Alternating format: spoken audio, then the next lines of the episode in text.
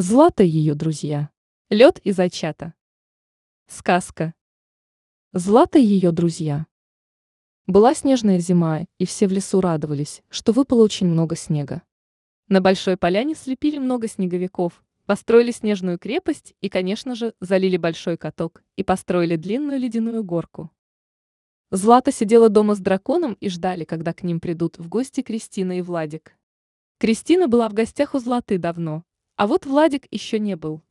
В ожидании гостей Злата и дракон сидели у камина, пили чай. Злата рассказывала дракоше, какие теплые варежки, шарф и шапку подарила ей лама густая шерсть. Дракон, в свою очередь, рассказывал Злате про теплую накидку, которую связали ему кенгуру из шерсти овечек. Внезапно в дверь постучали. Злата вскочила с места и побежала открывать дверь. Распахнув ее, она увидела стоящих на пороге своих лучших друзей, Владика и Кристину. Злата обняла их обоих. «Ребята, как я рада вас видеть у себя в гостях!» — воскликнула Злата. «Мы тоже рады и очень по тебе скучали», — сказали одновременно Кристина и Владик. «Проходите в дом». «Чего вы стоите на пороге?» — сказала Злата. «Владик — это мой дракон Дракоша». «Дракоша, а это мой друг Владик», — продолжила Злата. Владик подошел к дракону, улыбнулся ему, протянул руку и пожал его за крыло.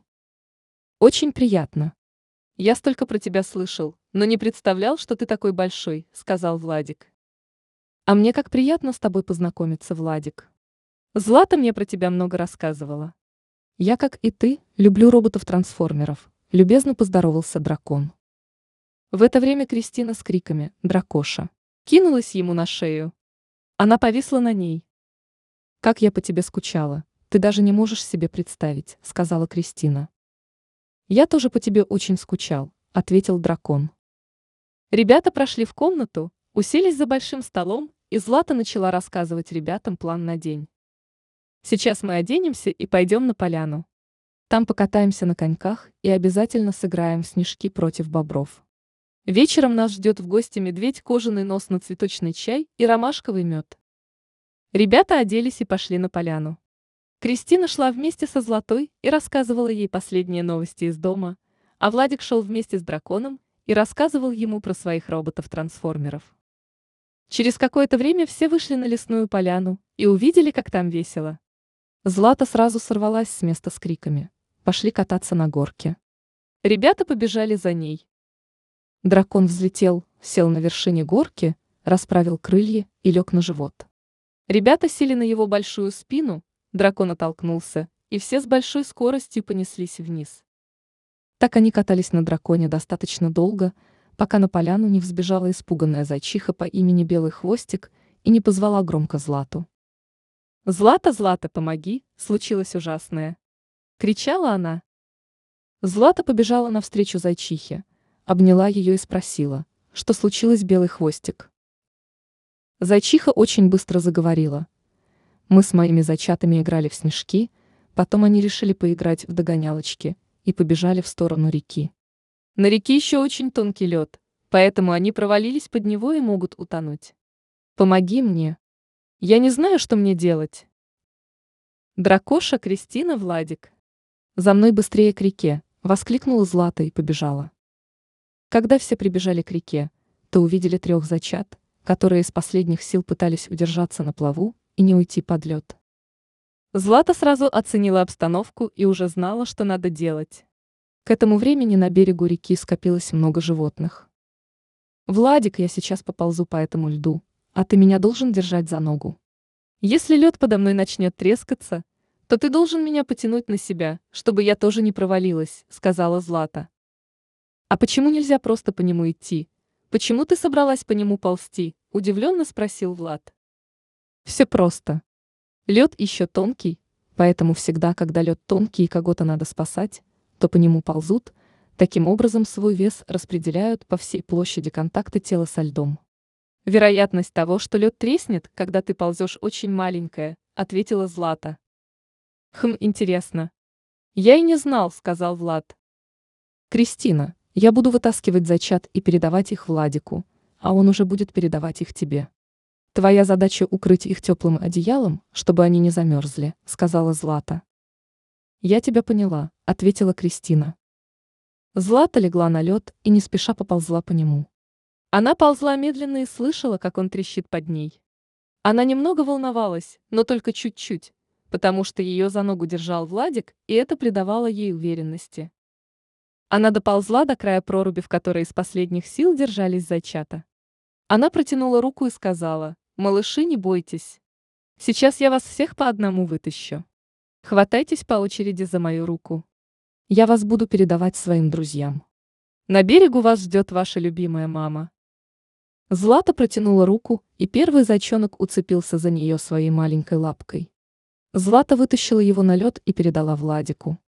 Влад тут же передал зайчонка Кристине. У Кристины в руках уже было теплое одеяло из шерсти верблюда, в которое она закутала первого зайчонка. Злата снова протянула руку и вытащила второго зайчонка. Когда она его передала Владику, то сразу протянула руку за последним зайчонком. Но в этот момент у зайчонка не осталось сил, и он начал уходить под воду. Злата сделала сильный рывок и из-под воды достала малыша.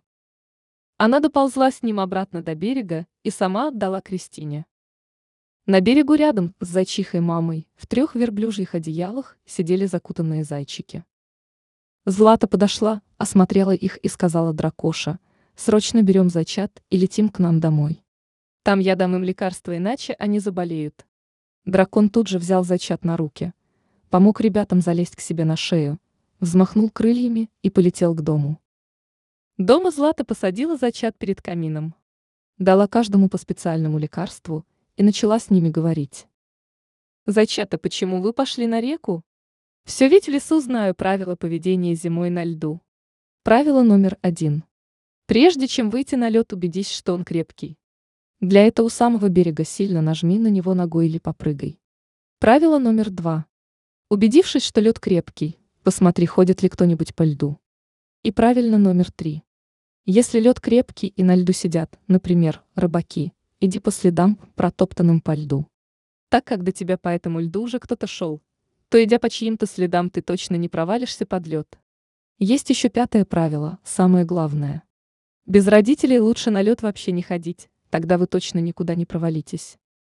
Прости нас, Злата. Прости нас, мама. Мы не знали такие правила. Нам очень хотелось поиграть на замерзшей реке. Теперь мы знаем, как вести себя, и будем соблюдать правила, про которые нам рассказала Злата. Хором сказали зайчата. Дети мои, я так сильно за вас переживала, еле сдерживая слезы, сказала мама зайчиха.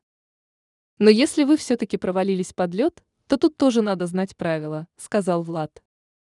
Давай расскажи нам эти правила, попросила Кристина. Если вы провалились под лед, то надо цепляться за край льда и постараться по нему выползти. Пока вы пытаетесь выкарабкаться на лед, то громко зовите на помощь. И как сказала Злата, если вас кто-то спасает, то он должен подползти к вам, чтобы не провалиться под лед стоя под собственным весом, поделился советами Владик. А лучше гуляйте по льду под присмотром взрослых, добавила Кристина. В этот вечер Злата, Кристина, Владик и Дракон не пошли в гости к медведю кожаный нос, так как у них на ночь остались зачата с зайчихой. Поэтому медведь сам пришел к нам в гости с большим самоваром и вкуснейшим медом. Дракон помог медведю разогреть самовар и разлить чай по чашкам. Горячий чай и вкусный мед помогли зайчатам не заболеть, и на следующий день они вместе с ребятами уже играли в снежки. Так ребята и провели вечер у Златы дома. Медведь рассказывал зайчихе и Кристине про свой пчел. Злата играла с зайчатами. Влад рассказывал дракону про трансформеров, и они договорились, что завтра снега слепят настоящего Оптимуса Прайма. Так прошел очередной день у Златы, дракона и их гостей.